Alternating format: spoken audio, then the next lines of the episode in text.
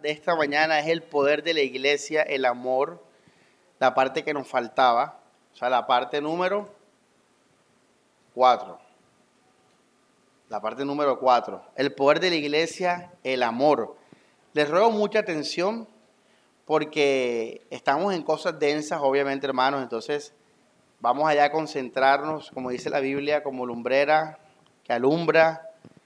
Mucha atención. Hemos aprendido, iglesia, lo trascendental, indispensable, obligatorio, increíble de la necesidad del amor de los hermanos para señal de que conocemos a quién?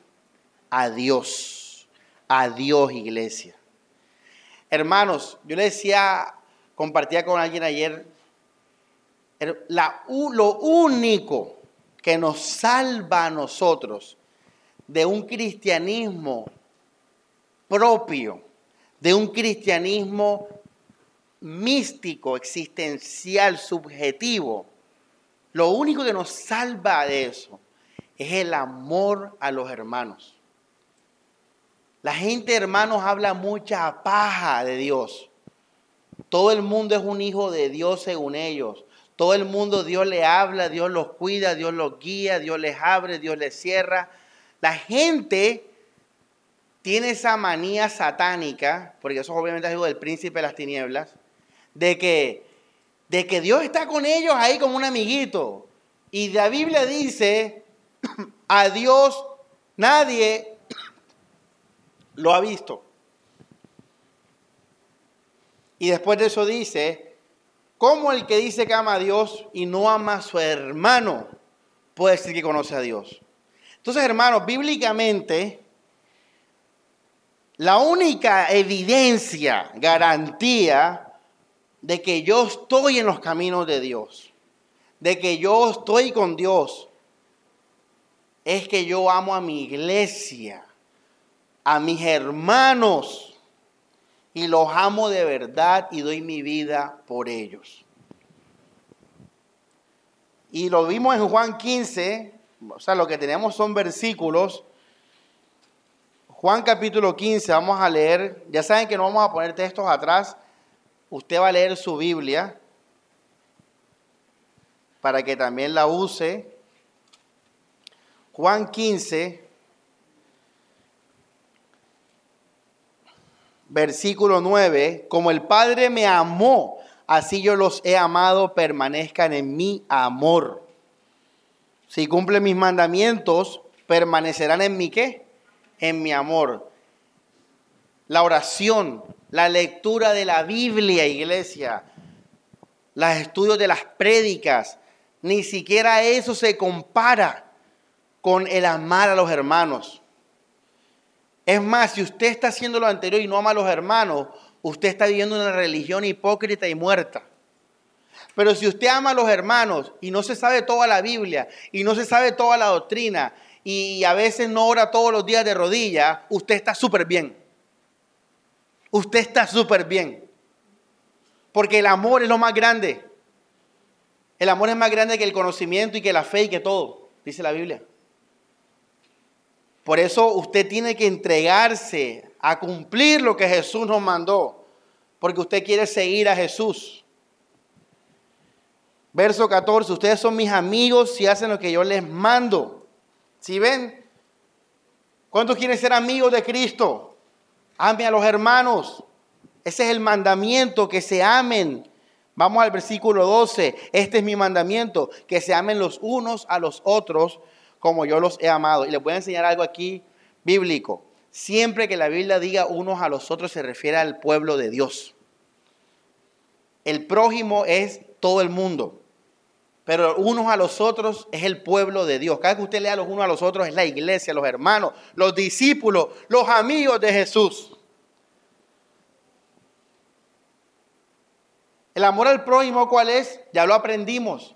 Si usted encuentra a alguien en necesidad, ¿cuál es el deber hacer? Ayudarlo con todo lo que pueda ayudarlo. Ese es el amor al prójimo. Más nada. No es activo el amor al prójimo. que crear fundaciones, que crear colegios. Eso no es el llamado del Evangelio. Y muchas iglesias se desenfocaron en esas cosas y ahora qué? Son iglesias mundanas. La presbiteriana, la luterana, los mismos bautistas. Se enfocaron en hacer hospitales y cosas así. Y eso está bien humanitariamente hablando, pero eso no es la misión de la iglesia. Deja a los mundanos que los mundanos van a ver filántropos. En los mundanos van a ver humanistas que van a hacer esas cosas. Pero el pueblo de Dios no fue llamado a eso. El pueblo de Dios fue llamado a edificar la iglesia y a mostrarle a los demonios y a las potestades el poder de la sangre de Cristo en el amor. Ese es el llamado de la iglesia. Entonces, ¿qué es el amor al prójimo? ¿Qué es, repito, hermana Carmen, para que les quede claro? Si usted se encuentra con alguien en necesidad, se encuentra, no lo busca, se encuentra, usted tiene el deber de qué? De ayudar al vecino, de hacerle bien al vecino, a todo el mundo hacerle bien, al enemigo hacerle bien. Pero el amor los unos a los otros no es un amor pasivo, es un amor activo, es un amor que crece cada día, es un amor que se riega, que se alimenta, que se busca, que se fortalece, que, que se cuida. Ese es el amor de la iglesia. Por eso la Biblia dice en Gálatas 6, 10, hacer bien a todos, mayormente a la familia de qué? Ya saben lo que está diciendo Pablo. Porque el amor de la iglesia es el único amor que en la tierra nos puede salvar y llevar al cielo. ¿Usted sabía eso? Pastor, ¿cómo así? Claro, si Jesús dice, nadie ha visto al Padre. Si quieren conocerme y permanecer en mi amor, amense unos a los unos a los otros. Entonces, si yo quiero estar en el amor de Jesús que me va a salvar, ¿qué tengo que hacer? Amar a mis hermanos. O sea que ese amor hasta es un amor salvífico. Es un amor salvífico. Eso es brutal, iglesia. Y eh, aprendimos que como todo hijo de Dios, cuando aprende esto, se lanza en pasión y fuego por la iglesia. ¿Qué va a causar en los mundanos y los que no conocen a Dios? Por eso en el verso 16, 17, perdón, vamos a leer Juan 15, 17, ¿qué dice?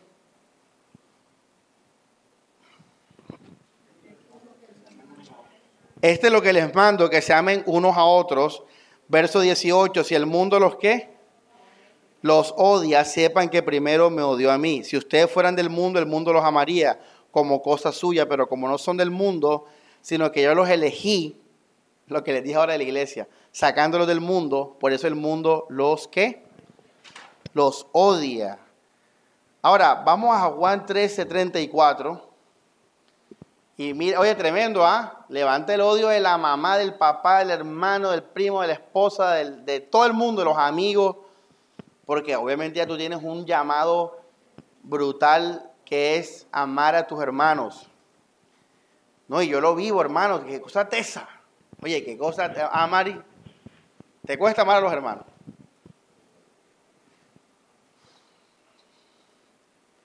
La gente dice la gente que habla mal de nosotros, poco de gente. Media Barranquilla. Me está diciendo una hermana que si ellos supieran cuánto les ha costado a ustedes, a cada uno, perdonar, llorar por estar aquí, amar la gente cree que nosotros estamos aquí como de, rumba, de que estamos aquí porque si no, o sea, estamos aquí, todo lo que estamos aquí, porque nos ha tocado perdonar. O sea, ¿qué más evidencia usted quiere que esta es una iglesia de Dios? Porque para estar aquí, en palabra en acción, tú tienes que amar con el amor ágape. Si no, no vas a sobrevivir en esta iglesia. ¿Quieres más prueba de que esta es una iglesia de Dios? Hermano Alex, te ha tocado perdonar, sufrir, soportar, llorar. Ahora, eso pasa en otras iglesias, seguro, pero han permanecido ahí. Es que la gracia es que permanezcamos hasta el final. Porque Cristo nos amó hasta qué? Hasta el final. Vamos a Juan 13, verso 16. Dice, no me eligieron ustedes a mí, yo los elegí a ustedes. Disculpen, perdón. Juan 13, 34, disculpen, ya se lo leemos. Les doy un mandamiento nuevo, que se amen unos a otros como yo los he amado. Ámense así unos a otros. Ahora miren esto, en esto conocerán todos que son mis discípulos, en el amor que se tengan unos a qué. Yo siempre, hermano Daniel, yo siempre había leído este versículo como algo positivo, como que, hey, para que sepan que eres cristiano, amémonos. Y la gente va a decir, mira, son cristianos, qué lindo. Oye, si la Biblia dice que el mundo nos odia, nos va a odiar, ¿qué va a hacer el mundo cuando reconozca a los cristianos? Lo va a aborrecer.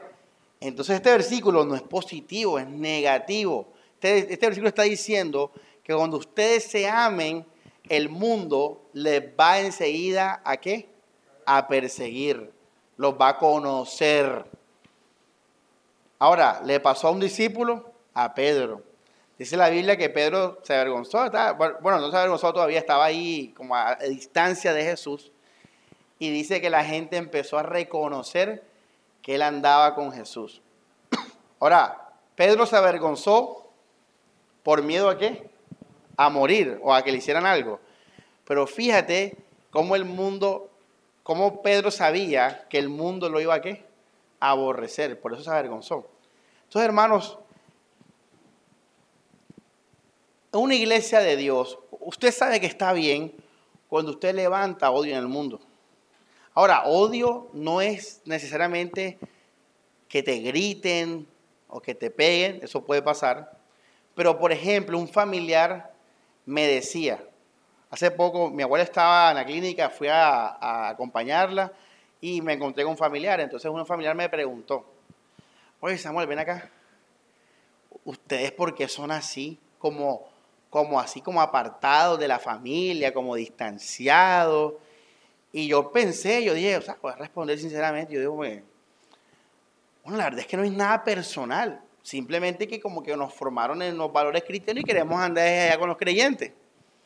¿Sí entiende? Uno no, uno, o sea, el, el odio no necesariamente es que te traten mal o cosas así, es también, es que, decir, tú no me quieres, yo no te quiero. Tú no me buscas, yo no te busco. Eso es una forma también de odio. Y eso nos va a pasar. La gente va a empezar a decir, bueno, no lo voy a buscar más.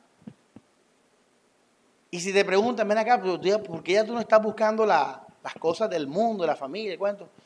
No, lo que pasa es que yo estoy buscando las cosas de Cristo. Yo quiero más de Cristo. Y como dijimos hace unos, unos meses atrás, lo que levanta el odio del mundo, que es es nuestro amor por Jesús. Pero el amor por Jesús no es el amor por Jesús allá invisible, abstracto, en el humo allá. Es el amor por su qué? Por su pueblo, por sus, y, su iglesia, por los hermanos. Ya. ¿Claro ahí? Ahora, eso nos va a traer persecución, iglesia, y nos ha traído persecución, pero ese es el camino de Dios. Entonces, hermanos, eh, para hacer un recorderis, para poder amar tenemos que ser espirituales. No podemos amar si no tenemos el amor de Dios. Porque nuestra carne, nuestro orgullo, va en contra del amor ágape. Nuestro orgullo y nuestra carne solamente ama con interés, con transacciones egoístamente, por placer, por autorrealización personal. Así ama nuestra carne y nuestro orgullo. Por eso yo no puedo amar en la carne. Yo solo puedo amar cuando soy espiritual. Ahora, ¿qué es ser espiritual, iglesia? Y usted debe manejar este concepto porque si no, no entenderá nada de lo que estamos hablando. Ser espiritual es ser vivir solo y solo por lo que Jesucristo hizo, hace, hará, es. Solo, cuando usted vive solo por Cristo, usted es espiritual, porque la, la fuente de tu vida viene del cielo. Eso es alguien espiritual, que es alguien carnal, cuando tu ser, tu expresión depende de cosas que el ojo puede ver, de lo que se puede sentir, percibir. Eso es carnalidad, de lo que tú puedes hacer con tus obras, sea ser un buen religioso o pecar. Eso es ser carnal. Ahora miren la ecuación que ya conocemos hasta este punto, iglesia. Muy bacana. Para poder amar a mi hermano, tengo que ser espiritual. Entonces amar a mi hermano me va a llevar a una relación más íntima con quién? Con Dios. Porque necesito ser espiritual para poder amar a mi hermano. Primera de Juan 3, 14.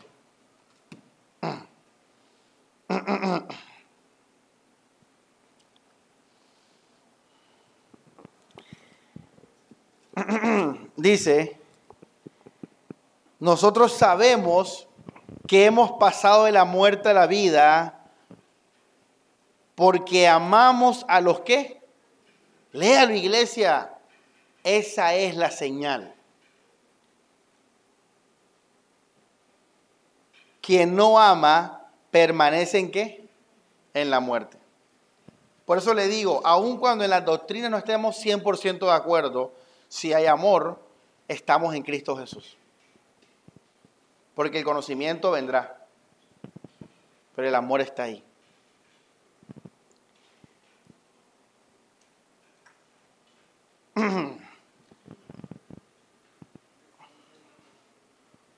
¿Cómo yo sé que soy cristiano, según la Biblia? Porque amo a mi hermano. Pero aquí quiero hacer una pausa, hermanos, Aquí no está diciendo como que esto es un requisito en el sentido de que tengo que llenar un formulario o algo así. Ahí está diciendo que solamente para poder amar se requieres el amor de Dios. Es lo que está diciendo ahí.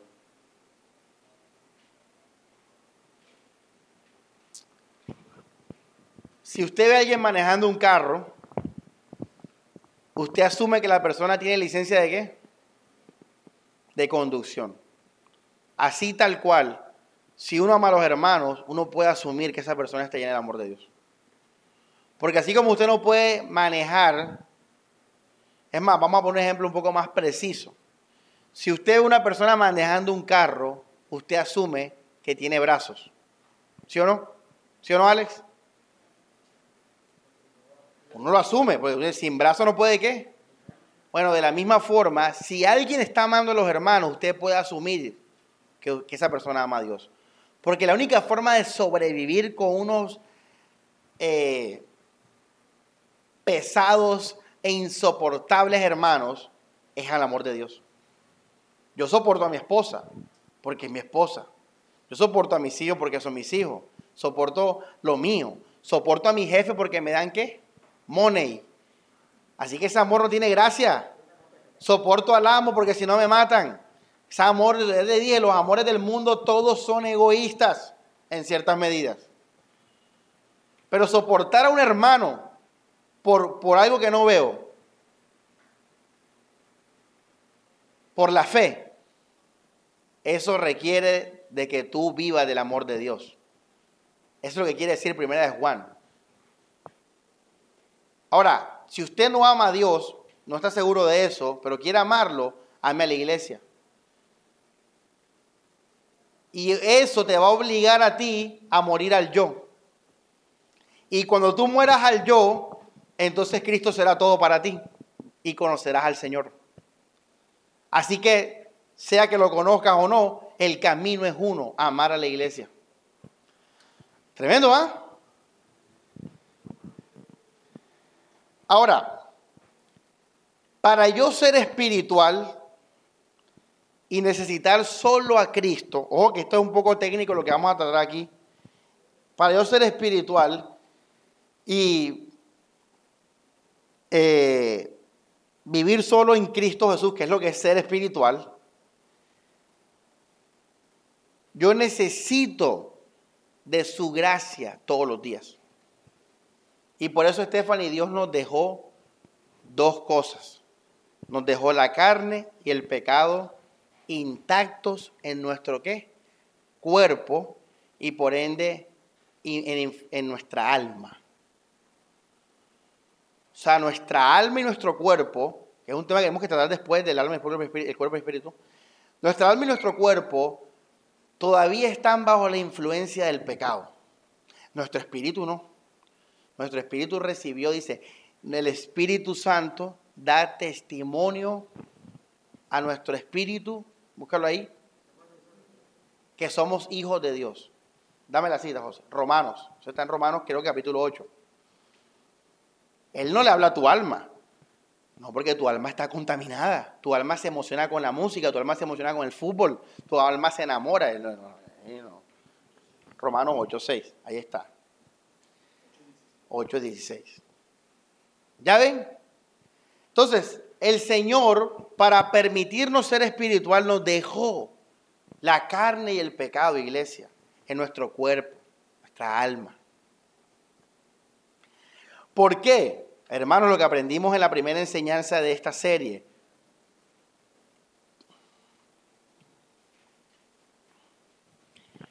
Porque al yo ver que todavía peco, y soy débil, entonces debo bastarme solamente en qué? En la gracia del Señor. Bástate en mi gracia. Seguimos siendo humildes, dependiendo del Señor. Es más, Pablo dijo eso en el contexto del orgullo. Para que no me envaneciese, me fue dado qué? Un aguijón de la carne. Y el Señor dijo, bástate de mi gracia mi poder se perfecciona en tu qué. ¿Qué significa eso? Que cuando tú veas tu debilidad todos los días y tu pecado, tú vas a decir, wow, definitivamente Dios me qué? Me ama. Porque yo sigo equivocándome. Ahora, para yo ver el amor de Dios necesito mi carne y mi pecado. Por eso Él la deja. Pero para poder amar como Cristo amó a otros, necesito que usted también tenga carne y pecado. Yo necesito que usted tenga carne y pecado, porque si no, no te puedo amar como Dios amó. Vamos a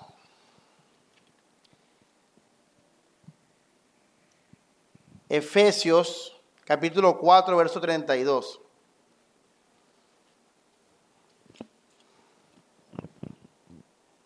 Sean amables y compasivos unos con otros. Perdónense unos a otros como Dios los ha que. Oye, esto es brutal, iglesia. Porque dice, perdónense unos a otros. José, ¿puedes pasar un momentico al frente? Para que José testifique ante el público de lo que estoy hablando, ¿verdad, iglesia? Lee José ante la iglesia lo que está subrayado en rojo. Como Dios. Como Dios. Usted lea la Biblia rápido, hermano, no la lea tan rápido. Lo puse en rojo, ¿sabes por qué? Porque para yo poder perdonar, yo tengo que imitar a Dios. Yo tengo que convertirme en lo que es Dios. Solo así puedo perdonar. Entonces en este versículo, hermanos, vemos que es necesario que haya carne y pecado en nosotros para poder también que perdonar. Mira, yo te voy a confesar, Elías, yo he pensado mal de ti. Todas estas semanas. ¿En qué sentido he pensado mal de él? Mira el otro loco, se perdió por desobediente. Le dije que dejara su cuento, sea, yo pienso eso, lo pienso obviamente. Mira, se quemó, se enfrió el otro loco eso. Apenas que lo vi, hermano, se me olvidó todo eso. Le di un abrazo. Ya. Pero para yo poder hacer eso, ese amor, necesito que él hubiera hecho su necedad. Porque ahora no la tengo en cuenta, Elías. Ahora puedo amar como Dios nos ama. Porque no importa lo que hiciste, Elías, ¿estás escuchando? No importa lo que hiciste, me desobedeciste. Pero no ha pasado nada. Te amo, te abrazo y le dije, siéntate en la primera fila de la iglesia. Entonces, mira que como Dios es tan grande y perfecto que Él nos deja el pecado y la carne para que primero tú vivas en su gracia solamente y segundo tú puedas amar como Dios amó. Porque si Dios me ama a mí así y yo te amo a ti así, tú puedes amar a otros así. Y todos podemos amarnos de verdad, porque no hay pecado más grande delante de Dios. Dios es santo y todo pecado delante de Él es igual de grave. Y así nos amó.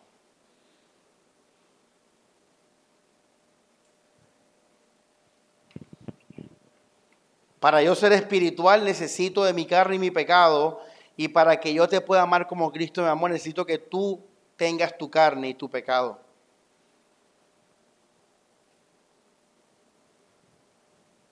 Nosotros tenemos que llevar a las personas a reposar a Cristo, en Cristo, no a cambiar. Cuando usted le dice a una persona que cambie, tú no estás llevando a la vida. Porque la vida no es cambiar, hermanos. El joven rico estaba vacío. Y él era una buena persona. Los fariseos eran buenas personas. Nicodemo era una buena persona. Y Jesús le dijo a Nicodemo, tienes que nacer de nuevo. Jesús le dijo al joven rico, tienes que seguirme a mí. Entonces muchas veces llegamos a nuestros amigos a cambiar, a nuestros hermanos a cambiar. Oye, pero es que tú eres un grosero, deja de ser grosero, deja de esto y lo otro. Tienes que llevarlo al reposo. Tienes que llevarlo al amor de Cristo. Tienes que llevarlo a Jesús. Cuando nosotros conocemos el amor de Cristo, entonces no vamos a necesitar de la ira. No vamos a necesitar de que las personas nos escuchen, de que nos respeten. Eso lo hace la gente que está vacía, que busca gloria de hombres. Pero la persona que está llena del amor de Cristo es libre de todas esas cosas. Por eso él puede amar en libertad. Entonces yo me acuerdo que, que, una persona cercana me dijo, es que yo no confío en ti. yo le dije, maldito el hombre que confía en el hombre. Busca la cita, José, para ponerla. ¿Qué significa ese versículo? Pues significa lo que significa. Tú no puedes confiar en el hombre. El hombre tiene carne y pecado, por eso no somos confiables. Donde hay carne, donde hay un ser humano, iglesia, sea en la religión, en la clínica, sea en, donde sea, ahí hay carne, ahí hay carne, hay pecado. Yo le dije a esa persona, no, tú no tienes que confiar en mí, tú estás llamada a amarme. ¿Cuándo vamos a entender eso, iglesia? Tú estás llamado a amar a la persona, no a confiar en la persona. Porque así te vas a hacer humilde. Porque así solo Dios va a ser tu todo. Porque así tu gloria será Él y no ninguna persona. Así serás libre de esa persona. Cuando tú confías en el hombre, tú vas con el tiempo a producir orgullo o desconfianza, o temor, o rabia, o amargura, o incertidumbre. Porque eso es lo que tú y yo podemos dar. Porque somos débiles, hermano, y déjame ser débil. No pongas en mí el peso de ser perfecto, porque me matas a mí. Porque Dios no nos dio en esta vida ser perfectos en cuerpo y alma, solo en espíritu. Entonces, nosotros colocamos esa carga en el otro hermano. Cuando la carga la tienes que llevar tú. La carga de él. Y créeme que a ninguno, a ninguno le es fácil lidiar con su propio pecado. Porque todos queremos cambiar y queremos hacer el bien. Y todos sufrimos en silencio cuando no lo hacemos, aún en nuestra debilidad y nuestro placer. Y él lo dice Gálatas 6, cada uno lleva su carga. Pero tú sobrelleva la carga del otro. Vamos a leerlo. Gálatas 6. verso 2. Ayúdense mutuamente a llevar las cargas y así cumplirán la ley de Cristo.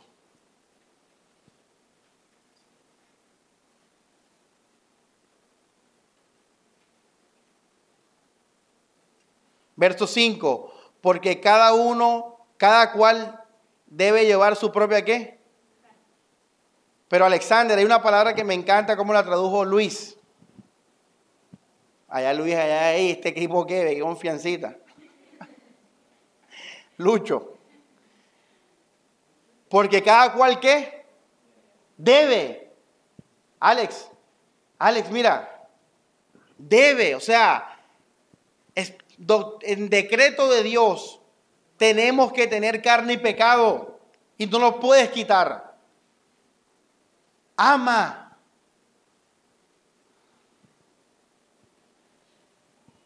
¿Es posible, iglesia? ¿Es posible mantener una comunidad así?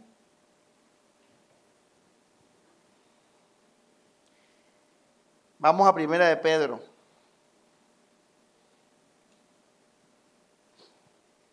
Cuatro ocho.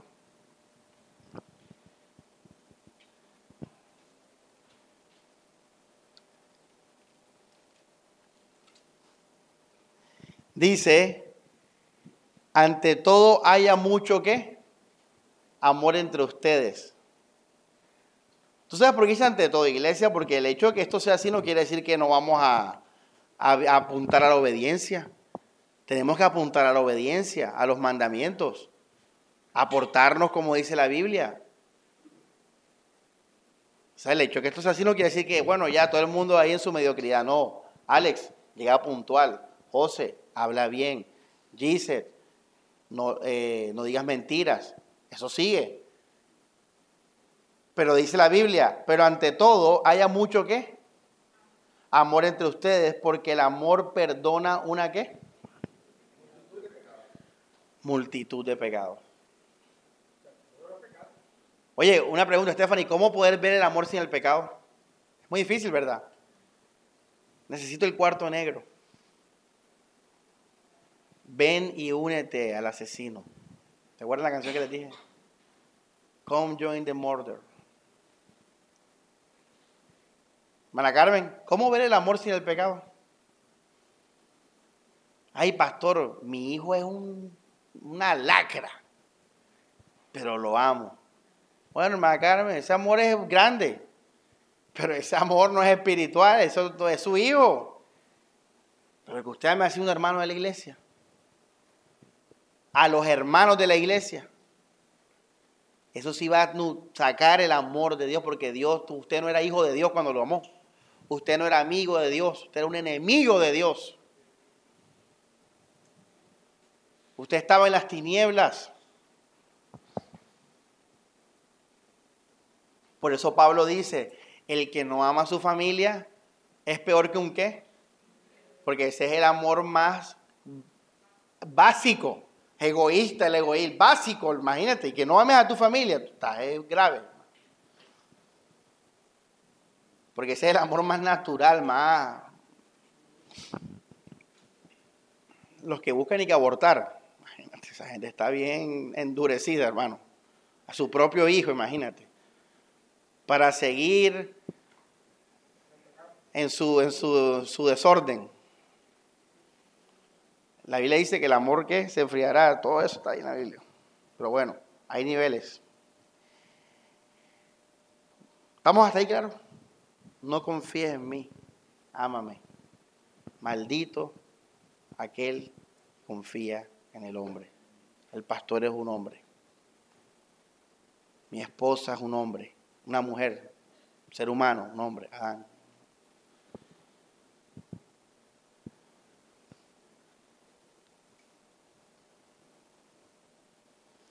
Ahora, si tú dependes de un hombre, ¿cómo vas a estar tú? Como lo es un hombre. ¿Cómo estamos nosotros?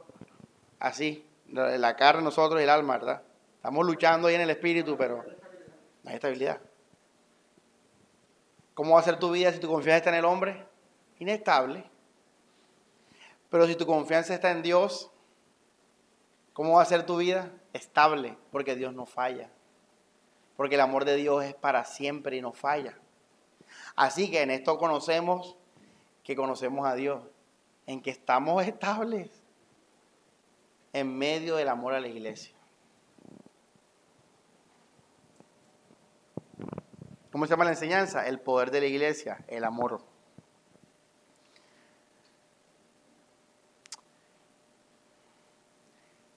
¿Cómo amar si no hay pecado? ¿Cómo pecar si no hay libertad? ¿Cómo va a haber libertad si es por obras?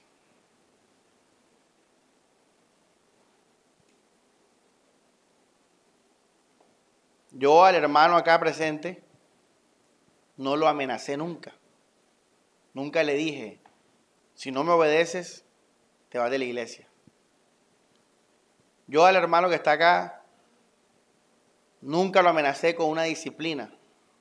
Nunca lo obligué, ni lo obligaré. Él es libre.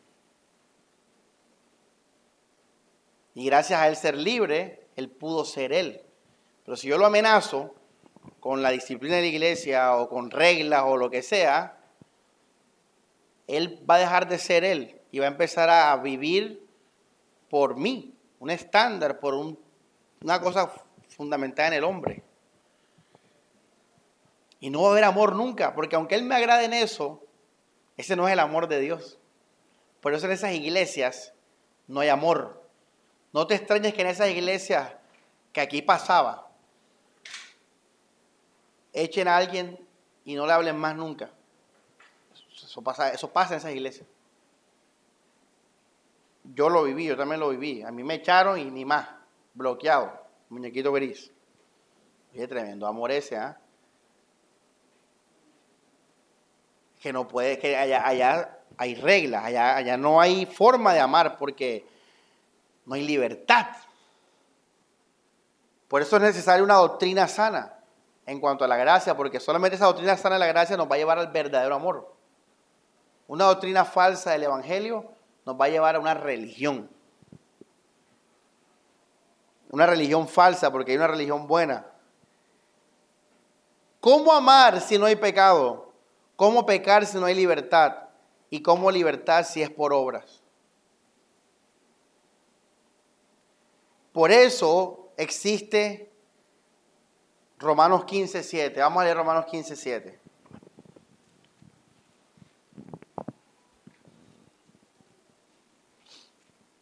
Yo por eso les voy a decir algo, hermano. Esto, esto me ha dado a mí, me ha cambiado, hermano. Esto me ha cambiado tanto que si yo llego a casarme de nuevo, yo lo voy a aplicar a una a mi esposa. Esto es personal. Pero yo quiero y necesito que las personas entiendan que ellas pueden actuar por amor y que pueden cambiar por amor. Así que si mi esposa quiere hacer algo de corazón, o sea, ella, así como el hermano ese que les comenté, si ella quiere irse, que se vaya. Si ella quiere serme infiel, que me sea infiel. Yo no la voy a regañar, no la voy a gritar, no la voy a, poner una cruz, no la, nada. Yo te voy a seguir amando. Y si esa mujer, siendo libre,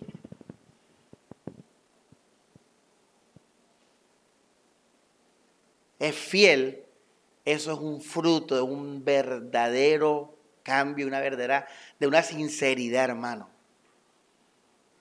Ahora, ¿tú quieres gente transformada?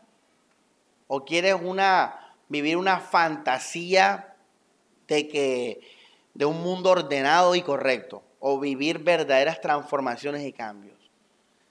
Bueno, solamente en la libertad podemos llegar a eso. Romanos 15, 7 dice, por tanto, acójanse unos a otros como Cristo los que ¿Cómo te acogió Cristo, iglesia? Como una pecadora, como una adúltera, como un mentiroso, como un codicioso, como un avaro, como un envidioso, como un amargado, como un chismoso, como un hipócrita, como un protocolario, como un falso. Así nos amó Dios y nos ama el Señor. Y yo te voy a coger así, iglesia. Porque la Biblia dice que te tengo que acoger como Cristo me acogió. Así que Samuel, si vas a cambiar, cambia por Cristo, pero yo te voy a amar como tú eres. Yo te voy a amar. Yo no voy a confiar en ti, yo te voy a amar y a bendecir. Y espero que cambies, pero por ti mismo, no por mí, tranquilo. Cambia por el amor de Cristo. Cambia por ser libre. Yo le dije al hermano aquí, Elías, Elías, descansa mi hermano. Porque le, le profeticé, vas a terminar amargado y vacío. Porque eso es, son asuntos terrenales y mundanos. Un muchacho que puede ser libre y dedicarse a lo suyo, tranquilo y estar en paz y bendecir a su iglesia. ¿Qué hace el cristiano ensuciándose en el mundo? Comiendo las algarrobas de los cerdos. Puro amor. Le estoy diciendo, ven y descansa, mi hermano. El pecado trae carga, iglesia. Así que si yo estoy en pecado, más tienes que tener compasión de mí porque yo estoy llevando mi carga.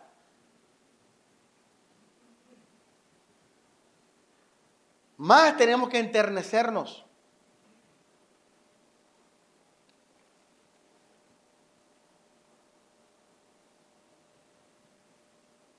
Segunda de Corintios 5, 16. Y ojo, esto aplica a la iglesia. Esto aplica a gente que es de Cristo, que busca a Cristo, que ama a Cristo, que ama a su iglesia, que ama a los hermanos.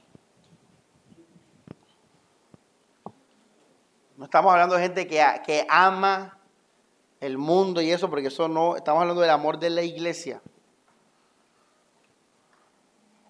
María Stephanie, se va a perder este versículo muy importante, Segunda de Corintios 5, 16, 17, y al fin lo vamos a entender. ¿Qué dice? Segunda de Corintios 5, 16 al 17. Dice, de modo que nosotros ahora en adelante no consideramos a nadie con criterios humanos. Y si un tiempo consideramos a Cristo con criterios humanos, ahora ya no lo hacemos. Si uno es cristiano, es una criatura nueva. Lo antiguo pasó, ha llegado qué? Lo nuevo y todo es obra de Dios que nos reconcilió con Él por medio de Cristo y nos encomendó el ministerio de la reconciliación. Es decir, que Dios estaba por medio de Cristo reconciliando al mundo sin tener en cuenta los pecados de los hombres. Sin tener en cuenta qué cosa? Pecados de los hombres.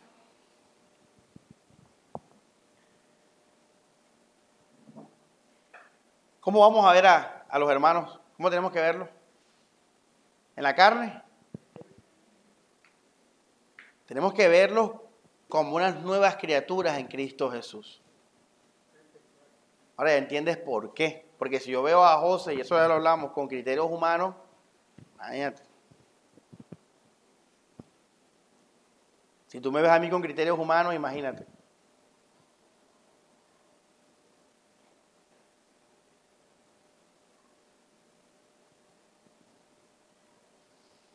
Amar, aquí surge el verdadero amor. Vamos a primera de Juan 3:23. No, y me da risa lo del tema de la poligamia. Oye, les voy a decir a la iglesia. Escúchenme con atención. Ese tema es un regalo. Ese tema llegó a nuestras vidas, a la familia Cervantes, en el 2007. Y cuando llegó ese tema, fue una cosa loca porque eso no, fue raro cómo nos invitaron a ese lugar, a ese lugar de reunión. Les voy a decir algo. La poligamia, hermanos, es bíblicamente no es pecado. Bíblicamente no es pecado. Segundo, es algo que como no es pecado, pues es normal, es, una relación matrimonial, un, tipo de familia. Así igual que una familia monógama, con sus problemas igual que el monógamo. Y hay gente que se ha ido por eso. Y si la Biblia dice que tenemos que amarnos sobre nuestros pecados, sobrellevar nuestros pecados, ¿tú te imaginas qué excusa va a dar el que se fue por algo que no es pecado, que simplemente era escandaloso? a Estefan? ¿Será que esa persona puede amar algún día con el amor de Dios? Si no pudo con esa bobada de la poligamia. Ahora les voy a decir algo. ¿Cómo quedará esa persona delante de la iglesia del, diablo? Que la iglesia del diablo da testimonio al mundo que se conviven entre transexuales, homosexuales y todas esas pocas perversiones hay entre ellos y están en paz y se aceptan. ¿Cómo, ¿Cómo va a quedar la iglesia de Cristo diciendo, no, nosotros no pudimos con la poligamia y la iglesia del diablo sí puede con todas esas perversiones ahí y leer la Biblia y tener comunión y todo eso? Entonces, hermano, cuando yo, usted entiende estas cosas, usted dice, oye, la poligamia es un regalo porque eso filtra enseguida, hermano. Eso es, usted sabe esas, esas los coladores. Hay unos coladores que usted echa y todo pasa malos, son unos huecos así, hermano. Pero hay unos Rimax, bien de buena marca. Ni el agua pasa, hermano. Ni el agua pasa. Bueno, en la Biblia hay muchas cosas que prueban. El perdón es un grandísimo, una grandísima señal de, del amor cuando uno perdona. Un gran filtro. Pero la poligamia, hermano, eso es tremendo filtro. ¿Por qué? Porque hace, muestra ver si la persona es bíblica, si sigue la Biblia y no sus propias ideas. ¿Ya? E, segundo, muestra que no le importa el qué dirán. Porque obviamente si al hacerse parte de una iglesia así, le van a molestar por allá. Muestra que no le importa la gloria de qué? De los hombres. Filtra, filtra. Hermano, pero tercero sobre todo, que tú puedas decir con orgullo, no, en mi iglesia hay una familia diferente y la amamos como si nada. Porque si la Biblia dice que tenemos que recibirnos como Cristo nos recibió, ¿cómo nos recibió Cristo, hermana Carmen? Con pecado. O sea, no estamos hablando de poligamia, porque la poligamia nunca ha sido pecado. ¿Cuánto la poligamia? Hermano, eso filtra. Por eso, hermano, gloria a Dios por su iglesia. Y gloria a Dios por permitirnos vivir esa experiencia, porque una cosa será por teoría y otra cosa sería vivirla. Y nosotros Dios nos regaló la oportunidad de vivirla. Vivirla. ¿Ya? Entonces, esa gente está, pero tiene la fe, hermano, en la planta del pie, iglesia. Están perdidos en las tinieblas. Los que se fueron por eso. Perdidos en las tinieblas eso, no, eso no pasa ni el uno, hermano.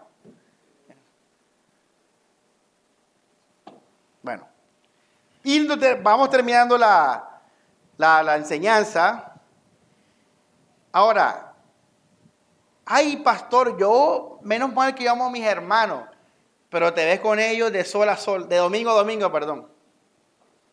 No, ahí si quien no ama, fácil. Ahora hay unas iglesias en Estados Unidos que son por, por televisión. ¿Las has visto, hermano Daniel? La iglesia que sonora por televisión. Que yo les conté que Justin Bieber tuvo tremendo trauma allá en Hilson. Y yo, ahí Justin Bieber pudo amar, perdonar a ese pastor que lo, quería tanto, le, fue, le, le falló. Bueno, ahí Justin Bieber, aún en esa iglesia, pudo ser cristiano. Porque lo que nos hace cristianos es el amor a los hermanos. Así sea que estés en una iglesia tal vez doctrinalmente no, no sólida. Allá puede haber creyentes si hay amor. Stephanie, y se fue Justin. Y ahora, entonces estaba averiguando, Justin está ahora en una iglesia, averigüe, vaya en internet. Una iglesia que es online, o sea, la experiencia es online. Entonces tú te metes como una película. Hay una introducción, hay una música, tú coges el control y, y hundes aquí, hundes allá, botones, luces rojas, luces azules, hawaiana al cantante, ¿no? Mejor en saco, eh, quiere escuchar blues, jazz. la gente en la casa, bacano, con la familia, ahí, ahí, bacano, el perro, ahí, su familia, bacano. Esa es la, las estupideces del mundo, huyéndole a la verdad de Dios, que es el amor a la iglesia local, a los hermanos. Ahora hay iglesias en 4D. Eso también es real. Hermano Álvaro, ve la iglesia, ahí está la gafa. Usted gusta ahí en su casa, ahí en camisilla, la cervecita, en el mecedor, se pone las gafas esas y usted cuando abre los ojos, hay silla, hay gente. pero hologramas. Uy, wow, tiene, y está esa está aquí. Pero en verdad está en la mecedora de su casa. Ay, así quién no va a amar Stephanie. Qué locura. ¿ah? Esa es la palabra, una fantasía. Una película. Ahora, ¿por qué le estoy diciendo todo esto? Mi hermano, Hebreos 10, 24. Mira cómo la Biblia es una sola. Una sola. Hebreos 10, 24. Oye, por eso le recomiendo la película de Ryzen, pero no para que vea a Cristo resucitado, sino para que vea a los discípulos. Véasela, pero párele bola a los discípulos. Son una familia, hermano, para arriba y para abajo. Claro, porque que si no estamos juntos nos enfriamos también. Uno tiene que estar mal. Algo que ha santificado a José. Yo le dije a José, oye, tú te colaste. Él se coló en la salvación, porque él no la buscaba. Él nunca la ha buscado, hermano. Literalmente él nunca ha dicho, ah, quiero seguir a Cristo y tal. Nunca. Él se encontró con, con la iglesia y por él hacer esto sin saberlo, él se encontró con Dios. ¿Ah, flaco? Vamos a... ¿Qué pasaje les dije? Hebreos 10:24.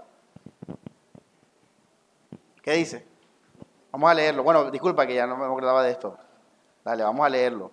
Pero mira cómo la Biblia es perfecta. Ojo, ya el autor de Hebreos asume que usted entendió a Pablo. Y, Juan asume que tú entendiste a Pablo. Por eso está ya Juan hablando al final de la Biblia. Vamos a Hebreos 10. Es que tú sin gracia no puedes vivir esto del amor. Por eso esas doctrinas americanas, metodistas, evangélicas, calvinistas, uy hermano, bote todo eso a la basura. Son doctrinas de hombres. Es más, el nombre lo dice, calvinismo, metodismo, wesleyanismo, luteranismo. Ah, bote toda esa basura, hermano. Sea cristiano y ya. Diga, yo sigo a Cristo y punto. Y lo amo y amo a los hermanos. Eso es sana doctrina, ya. Hebreos 10, 24. Ayudémonos los unos a los otros para incitarnos a qué? ¿Qué dice ahí, hermano? Léalo. Al amor y a las buenas obras, buenas obras cristianas. No se habla de repartir pan allá en, un barrio por allá atrás. Se llama buenas obras el amor cristiano de fortalecernos en Cristo. Dice, no faltemos a las qué? A las reuniones. Yo no sé cómo esas iglesias esas de 4D pueden hacerle este versículo. Hermanos, ¿cómo va a haber amor si no hay pecado? ¿Cómo va a haber pecado si no hay libertad? ¿Cómo va a haber libertad si es por obra? Y lo mismo, ¿cómo va a haber amor si no hay comunión?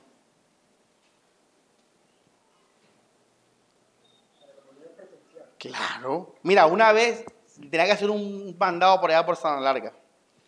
Por allá es la, finca, Yura. Sabana Grande. Siempre me pierdo. Voy me tengo que devolver para que me pierda. Y yo le dije, Yura, hazme el favor para ir en tu carro, porque el carro de ella es, confiable, es reliable. El de José, hermano, eso no, no vaya ni al Buenavista. Eso no, es confiable, hermano. el Lancer es confiable, bueno. Y yo le dije, vamos a Sabana Grande. Imagínate, uno se había quedado varado allá en la carretera y una cosa así, no va confiable. Entonces, vamos a molestar al flaco. El, el Optra ha bendecido a la iglesia. ¿Ah? ¿Cuántos se montado en ese carro? Así es, bendecido. Hasta ahí me transporté el televisor. ¿ah? Bueno, eh, yo le dije, Yurani, hazme el 2 tú. O sea, tú eres la que tiene el carro, así que tú eres la que me tienes que hacer el 2. Hazme el 2 para ir a buscar una cosa, ya era domingo en la tarde. Y, ah, ya nos acompañó, me acuerdo. Fuimos con Mari. Yo, bueno, vamos, y Yurani fue. Y fuimos, y tremendo tráfico. Ese día había una fiesta, unos trancones. Yo que se le puse que le damos horas en esa carretera. Horas, hermano, eso fue un martirio, iglesia. Oye, qué martirio, ¿ah? Es inolvidable. Stephanie, eh, Alex, horas en el trancón. Horas. Yo no yo daba tiempo que no pasaba horas ahí sentado en un carro. Regresamos a Barranquilla, hermanos, ya a la medianoche. Nos estaban esperando algunos hermanos que para ver película. Uf, ya llegamos a, salimos a las 4, llegamos a medianoche ya, 11 de la noche, ya rayando a 12, Y yo le dije a Yurani, Yurani, hazme el favor y lleva a Catalina. Y Yurani le da la carne, obvio, cansada, hora, no sé qué. Ay, pero pastor, pero no sé qué, así, se puso así toda, ey. Y yo, ey, yo dije, mira, ve, y yo le dije a Yurani, entonces fíjate, hermanos. Oye, fíjense, ¿qué pasaría si yo no le pido a ella el chance? Ojo, para nuestro público en internet esos nombres son ficticios. Para eso no, no es real ya. Eso es ficticio. Aquí que Alexander, José son nombres ficticios. Cualquier parecido con la realidad es pura coincidencia. coincidencia. Entonces, eh, si yo no tengo comunión con él, ¿qué es comunión? Es, compartir, reunirse, eh, pedirse favores, suplir necesidades, acompañarse, orar juntos, estudiar la palabra juntos, ver películas juntos. Eso es comunión. Porque en todo eso, ¿de qué vamos a hablar al final? De Cristo. En todo eso nos vamos a exhortar, nos vamos a reprender, porque en esas cosas es donde vamos a ver eh, nuestras fallas. Por eso, hermanos, Hebreos 10 dice, no dejéis de congregar. Ahora, aquí no está hablando solamente del domingo y el miércoles, está hablando de que siempre que haya oportunidad en donde la iglesia se junte, trata de ir, trata de estar. Trata de estar, sí, de manera equilibrada, obviamente, pero trata de estar, trata de tener relaciones con tus hermanos, conócelo, conoce a Morelia, conoce a Alexander. Yo me acuerdo que una ex eh, de aquí, ex hermana de aquí, se mudó en un conjunto residencial donde vivía otra hermana de aquí. Imagínate, en el mismo conjunto, hermano Álvaro. Y yo asumí que esas hermanas hablaban, compartían. Y como pasaron como cuatro meses, yo le dije, oye, ven acá, ¿y cómo te ha ido con fulana? No, yo no hablo con ella. Explícame eso. O sea, explícame eso. ¿Cómo tú vives en un mismo conjunto residencial con un hermano en Cristo y no hablas, ni sabes nada? Eso me dio mala señal y mira, después salió la, olla podrida, como dice por ahí. Se destapó la olla podrida. Hermano, no seamos falsos de, ay, yo amo a, mi hermano, pero es que ese hermano es mi novio. Ay, ese hermano es el que me gusta. No. Yo amo a mi hermano. Por eso en la iglesia usted tiene que conocerlos a todos. Conocer a cada uno de corazón y preguntar cómo están y qué hacen. Eso es la iglesia verdadera hermanos, imagínate que se aman como Cristo nos amó, que dan la vida, pues tienen que mínimo conocer el dónde viven y, qué hacen. Entonces, hermanos, yo los hermanos Pérez, yo no, no, se lo, no, lo, no se las monto porque ellos ya hicieron eso. Allá con el pastor Edgardo para arriba y para abajo, ¿ah? Que allá de que esto, que saliendo, que nos cumpleaños, ellos cumplieron su etapa, ellos están ahí disponibles para, para la iglesia, para todo lo que necesitemos y allá también ellos con nosotros. Pero ya los, jóvenes, ahí ustedes, que saca, bueno, el hermano Luis también, dejan tranquila ya en su máquina de coser, porque ya también quemó esa etapa. Pero hermano, no que las, las hermanas van a hacer una reunión, vaya y congréguese. ¿Cómo amor, iglesia, si no hay qué? Comunión. Juan 15. Ah, disculpe, ese ya lo leímos. Ya lo leímos varias veces. Segunda de Corintios 3, 18. Maramari.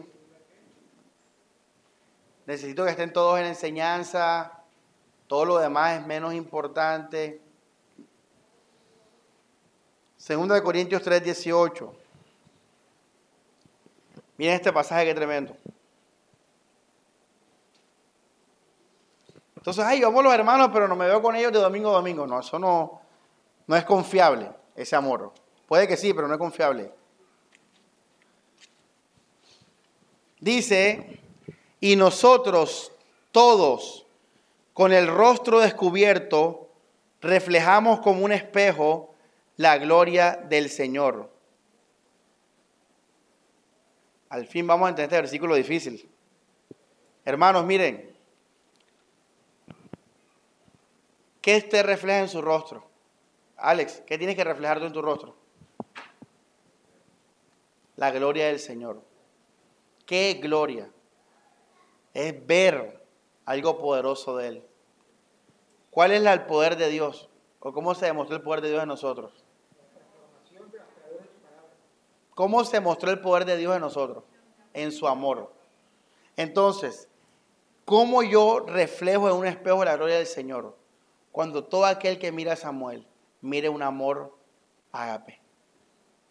Ahora, entre más yo lo ando en comunión con ustedes y paso y los perdono y los soporto, ese amor se va a qué? Dice aquí, nos vamos transformando en su imagen. ¿Cómo es Dios? Dios es amor. Un esplendor creciente bajo la acción del Espíritu del Señor. Eso significa ese versículo.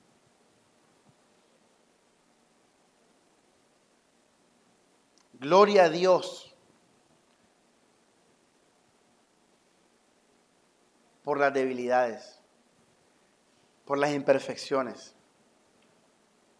porque podemos soportar, porque podemos cargar con eso y amar con el amor de Dios, iglesia. En este pasaje, ¿qué puso aquí José? Ven, para que lea en este que acabamos de leer, yo creo que nadie entendió, pero bueno, eso es bueno que no entienda para yo también amarlo con amor agape. ¿Qué dice ahí? Church, iglesia, ¿verdad? Y aquí dice primera de qué? Juan. De Juan. Ahí está hablando Pablo de amor.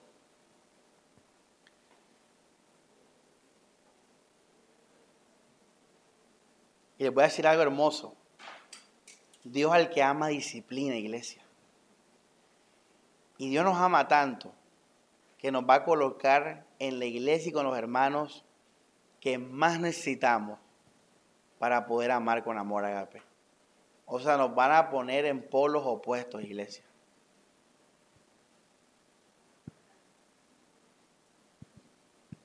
Así que hermano, mejor no se case. Porque usted le dice, Señor, dame una pareja. Seguro. Dios al que ama disciplina te va a mandar todo lo opuesto a tu carne para que tú seas todo de Cristo. Por eso Pablo dice, el que se case se amese en el Señor. Eh, perdón, cásate en el Señor. En otras palabras, cásate con esa mentalidad de que la idea es ser más como Cristo y reflejar el amor ágape.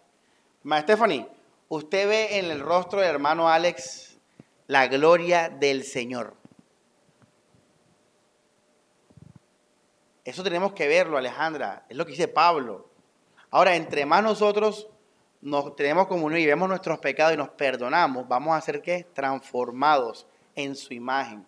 ¿Qué es su imagen? Un amor perfecto que nos perdonó todos los pecados. Tú todavía no sabes si vas a perdonar todos los pecados de tu iglesia, pero vas a permanecer, ¿no? La idea es esa. Permanecer. Entonces vas transformando bajo la acción del Espíritu del Señor. En otras palabras, tú quieres que el Espíritu no obre en ti. Entonces ama. Ama los hermanos. Mira lo importante de la iglesia, hermano. Y esta, esta enseñanza ha sido muy reflexiva porque hemos hablado ya de esto varias veces en las últimas semanas. Vamos a Mateo 6.10, vamos terminando iglesia y recuerden, no hay otro camino. La iglesia es prácticamente el cielo. La iglesia tenemos que hacerla el cielo. Porque todos nos amamos con el amor de qué? De Dios. Mateo 6:10.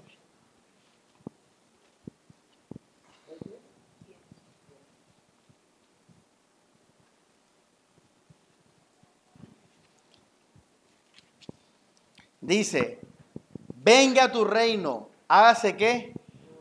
Tu voluntad en la tierra como en el cielo. Ahí está hablando de la iglesia. Solo la iglesia es el lugar donde tenemos que hacer el cielo en la tierra. No se puede en el mundo, es imposible, pero en la iglesia tenemos que hacerlo. En la iglesia tenemos que bajar el reino de Dios a la tierra. y experimentar ese amor de Dios con nosotros acá. Vamos al capítulo 16, verso 18 al 19.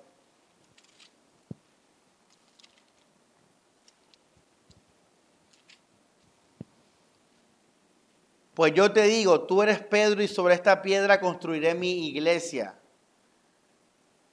Y el imperio de la muerte no la qué?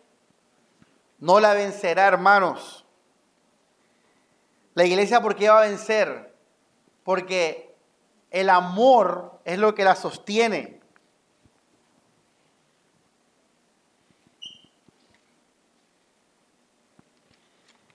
Y les voy a terminar con esto. ¿Por qué la comunión? ¿Por qué la comunión nos da la victoria contra el enemigo? ¿Se acuerdan la batalla de la fe del miércoles? ¿Por qué la comunión verdadera nos da la victoria sobre el enemigo? Porque así como fue más el amor de Dios que la obra del diablo para salvarnos, así también va a ser más el amor de Cristo en mi hermano que la obra del diablo en él para amarlo.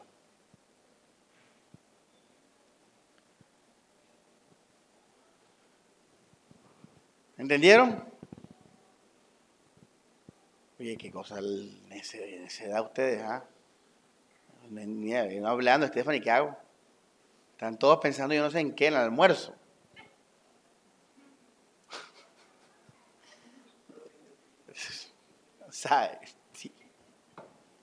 Dice, así como fue más el amor de Dios en nosotros que lo que hizo el diablo. ¿Qué hizo el diablo, iglesia?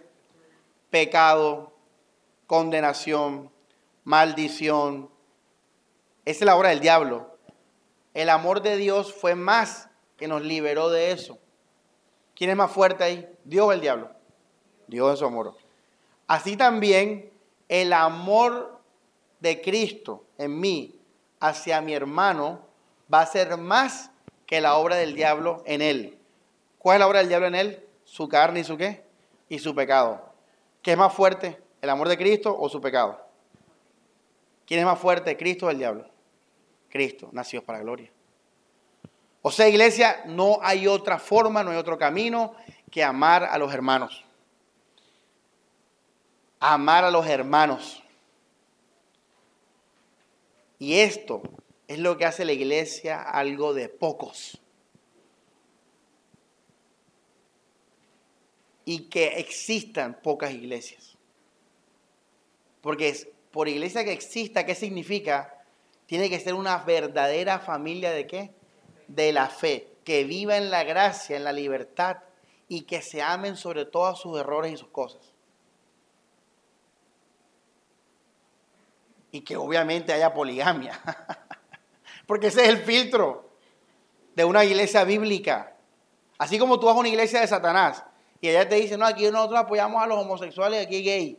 Ellos lo dicen enseguida. Tú también tienes que, decir, oye, aquí somos una iglesia bíblica y somos tan bíblicos que hasta en la iglesia hay un caso de poligamia, como el rey David. ¿Cómo te quedó el ojo? Ese es filtro, iglesia. Una persona que ama a Cristo ni le va parábola eso.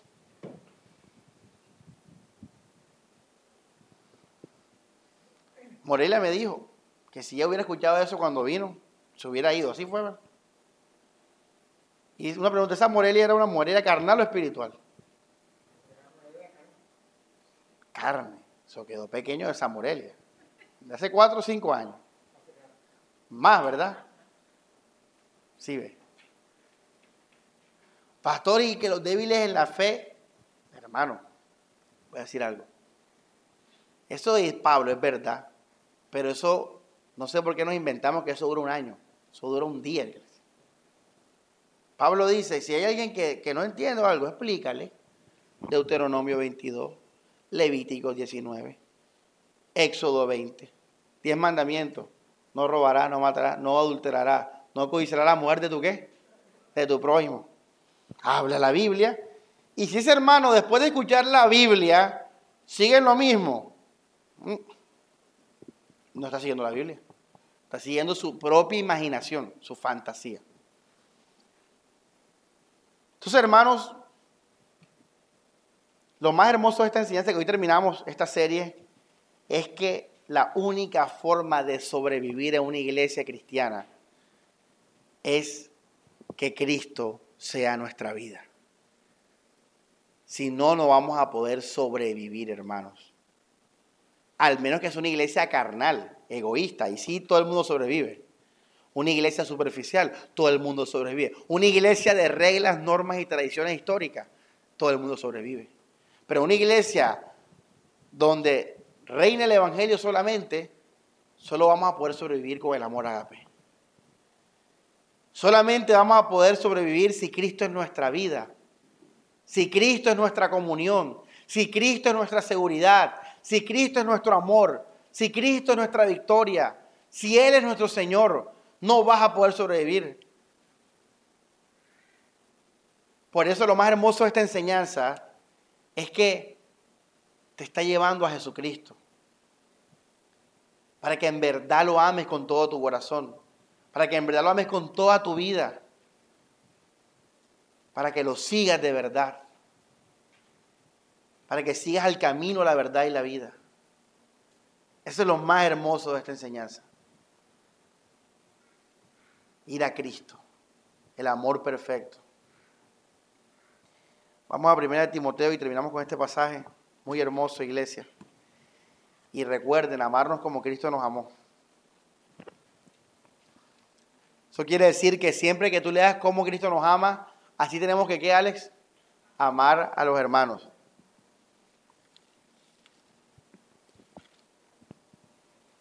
Amor que nunca deja de qué? De ser. Segundo de Timoteo capítulo 2, versículo 11. Esta doctrina es digna de fe. Si morimos con Él, ¿viviremos qué? Si perseveramos, reinaremos con Él. Si renegamos de Él, renegará de nosotros. Si le somos infieles, ¿Él cómo se mantiene? Fiel. Porque no puede negarse a sí mismo. Ese es Dios, hermano.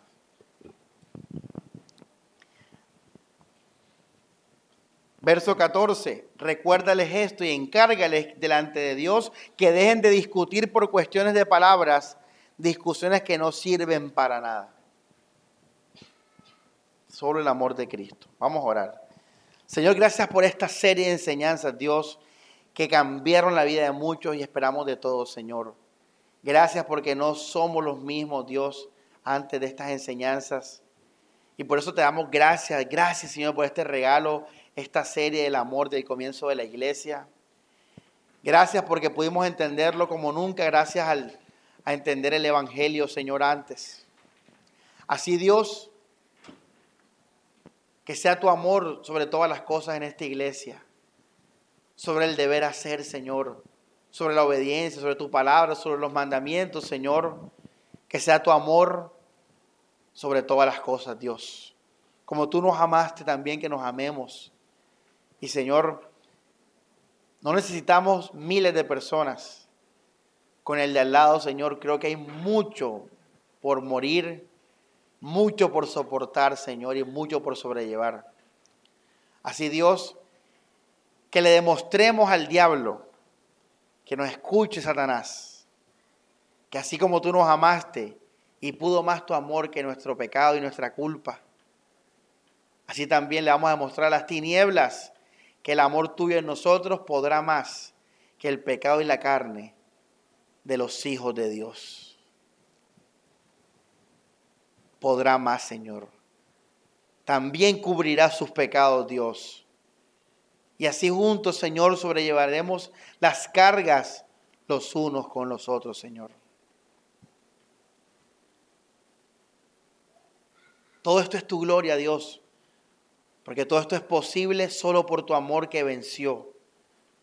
Tu amor que demuestra tu poder, tu superioridad, supremacía sobre toda potestad, sobre todo gobernador, sobre todo jefe.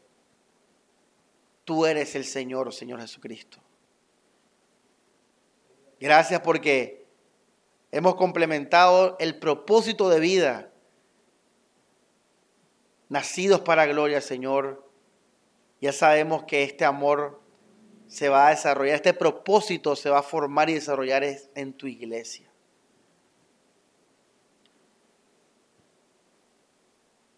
Que tu amor, Señor, siga brillando, Dios. Para muchos es perdición, pero para muchos también es vida y salvación. La gloria es tuya, Señor, en todo el mundo, porque tú nos amas y amas al mundo, Señor. Y aunque ellos te rechacen, Señor, tú decidiste amar al mundo, Dios porque eres un Dios bueno, Señor. Solo tú eres un Dios bueno. Solo tú eres amor, Señor. Gracias por el gran privilegio, Dios, de conocerte, Señor. Porque ahora sabemos que esto es una gracia, Señor porque estábamos en el mundo enredados, engañados y lejos de esto, Dios. Pero qué privilegio, Señor, que nos ha salvado, Señor. Qué gracia.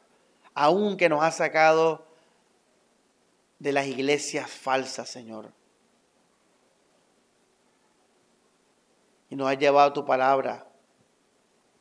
Y la única forma que hay de corresponder eso, Señor, es cumpliéndole, obedeciéndole de corazón, Señor.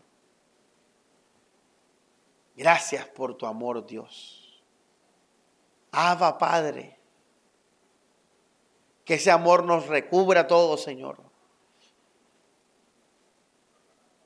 Y que se refleje en nuestro rostro, entre los esposos, entre los amigos, entre los parientes que comparten la fe, Señor porque el mundano no lo puede ver, incluso va a haber cosas negativas, pero el hermano sí lo puede ver, Dios. Entonces que lo vean, Señor, que vean nuestro rostro como un espejo, tu gloria, Señor, como dice Pablo. Y que así, Dios, nos transformemos más en tu imagen, Dios, un Dios de amor. Vivimos para tu gloria que reflejemos tu gloria a mi hermano y a los testigos y a los ángeles y a las potestades. Tú nos has salvado, Señor. Has salvado al hombre. Has salvado al ser humano, Dios. Has redimido al ser humano, Señor. Y él hoy puede vivir en libertad y amar de verdad, Señor. Desde esta ciudad bajo el cielo, Señor de Colombia. Te damos la gloria, Jesús.